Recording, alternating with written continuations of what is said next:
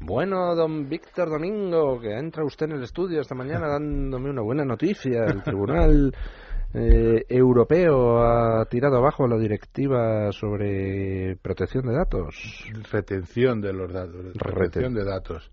Sí, ¿no? expliquemos brevemente en qué consistía esa directiva. Bueno, pues esa directiva lo que consistía es que obligaba, obliga a las operadoras nacionales de los países miembros de la Unión Europea a retener todos los datos. Todos los datos. Durante un periodo de tiempo determinado. entre seis meses y 24 meses. En España yo creo que estamos ahora mismo en 18 meses lo que están obligados a retener nuestros datos. O sea que básicamente lo que esa directiva de la Unión Europea decía era que si yo le he llamado a usted por teléfono si yo le llamo a usted por teléfono hoy, la operadora telefónica estaba eh, obligada a conservar durante un periodo de tiempo determinado la constancia de que yo le había llamado a usted hoy. No, no el contenido de la conversación, mm. pero sí los listados de llamadas, por ejemplo, sí el contenido de los, de los mensajes de correo electrónico, etcétera, y, etcétera. Y más cosas, sí dónde estoy yo y dónde, dónde está usted y dónde estoy yo, sí donde eh, un, montón de cuestiones de un, montón de todos los datos afectos a, ya, al teléfono móvil o a las conexiones de internet. Eso es lo que guardan. Yo tengo una duda pero que es una duda razonable y posiblemente hay muchos ingenieros de telecomunicaciones que me dicen que es y posible que también se guarden las conversaciones de voz. A mí me dicen que no y que eso no está.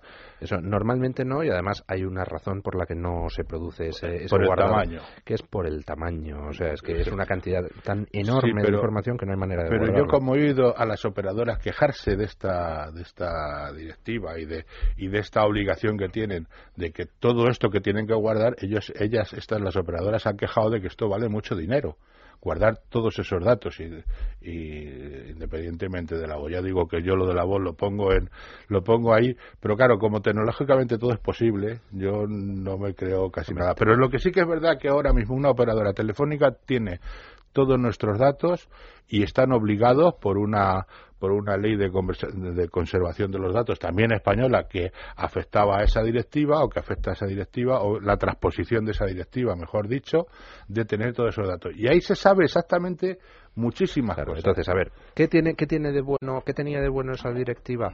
Pues que, por ejemplo, ¿cuál es la, la razón, o si quiere usted la excusa por la cual esa directiva se aprobaba? Pues porque por eh, en aras de la seguridad pública, para poder investigar delitos, pues entonces tenemos que tener almacenada esa información. ¿Cuál es la desventaja de eso? Pues que, claro, todos los datos que afectan a nuestra vida privada quedan almacenados durante muchísimo tiempo en los servidores de las operadoras de comunicaciones. ¿Qué quiere decir esto? Nosotros, como Asociación de Internautas, y aquí me he visto esta semana muy solidario con usted y con su lucha por esclarecer la verdad en el 11M, porque eso son, es, darte eh, cabezazos contra la pared. Como Asociación de Internautas eh, denunciamos esto, pero no denunciamos porque no, estemos en eh, no estamos en desacuerdo de que eso se guarde, sino que eso se guarde con las debidas garantías, porque es, toda esa información ahora mismo está solamente en poder de las operadoras telefónicas. Y puede ser un agente facultado el que las pida, pues para efectivamente la, eh, para perseguir un delito puede pedir esa información, pero no está claro, y eso es una de las cuestiones que nosotros hemos pedido al defensor del pueblo, que nos rechazó y eh, nos rechazó esta petición, al Tribunal Supremo, que calificó, por eso la, la, la, sentencia del Tribunal de Justicia es un, es un varapalo incluso al Supremo nuestro en el que decía que estos datos eran accesorios. No, no, estos datos son fundamentales, pero son fundamentales desde el punto de vista que afectan al derecho, a los derechos fundamentales de los ciudadanos, de la privacidad, incluso en lo que hemos comentado en muchas ocasiones, todo el asunto de, de Citel y la... Es que en el tema de lo de Citel, que también la excusa es la misma, la seguridad nacional, perseguir el delito y tal. Ahí con Citel sí que se puede grabar conversaciones telefónicas, el contenido y además tenerlo durante mucho tiempo. Y el problema no es que exista Citel, el problema es que Citel está implementado en España y hay cuatro sistemas Citeles diferentes operando en España sin control jurídico razonable. Eh, razonable, porque Citel bebe de la retención de estos datos.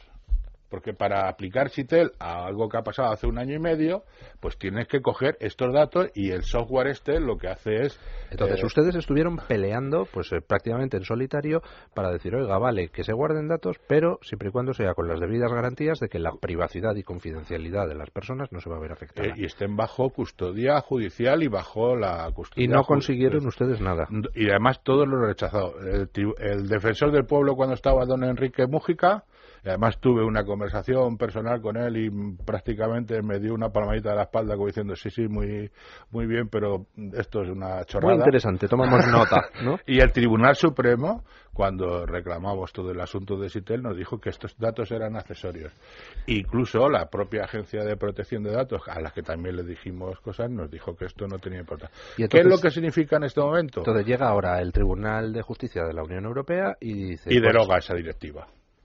Derogada completamente. Co- completamente, precisamente porque no hay ninguna. Aquí dice estos datos son de una. Vamos, atentan contra la privacidad de los ciudadanos. Aquí esto se está manejando una información muy importante y esto hay que hacerlo de otra manera. No dice, no dice que no haya que guardarlos, pero sí que hace una, vamos, hace y pide de forma explícita que haya un control jurídico, democrático y garantista de todo este tipo de datos, porque esto el Tribunal de Justicia Europeo no, lo ha hecho por, por sí mismo, sino porque lo ha reclamado gobiernos como el de Alemania, el de Austria, el del Reino Unido, a petición de las sociedades civiles de esos países, cosa que aquí, pues aquí la sociedad civil nos hemos ido, nos hemos tenido que poner el rabo entre las patas y salir de aquí, pues un poco. O sea, básicamente lo que viene a decir el Tribunal de Justicia de la Unión Europea es no se puede, con la excusa de la seguridad pública o de la persecución del delito,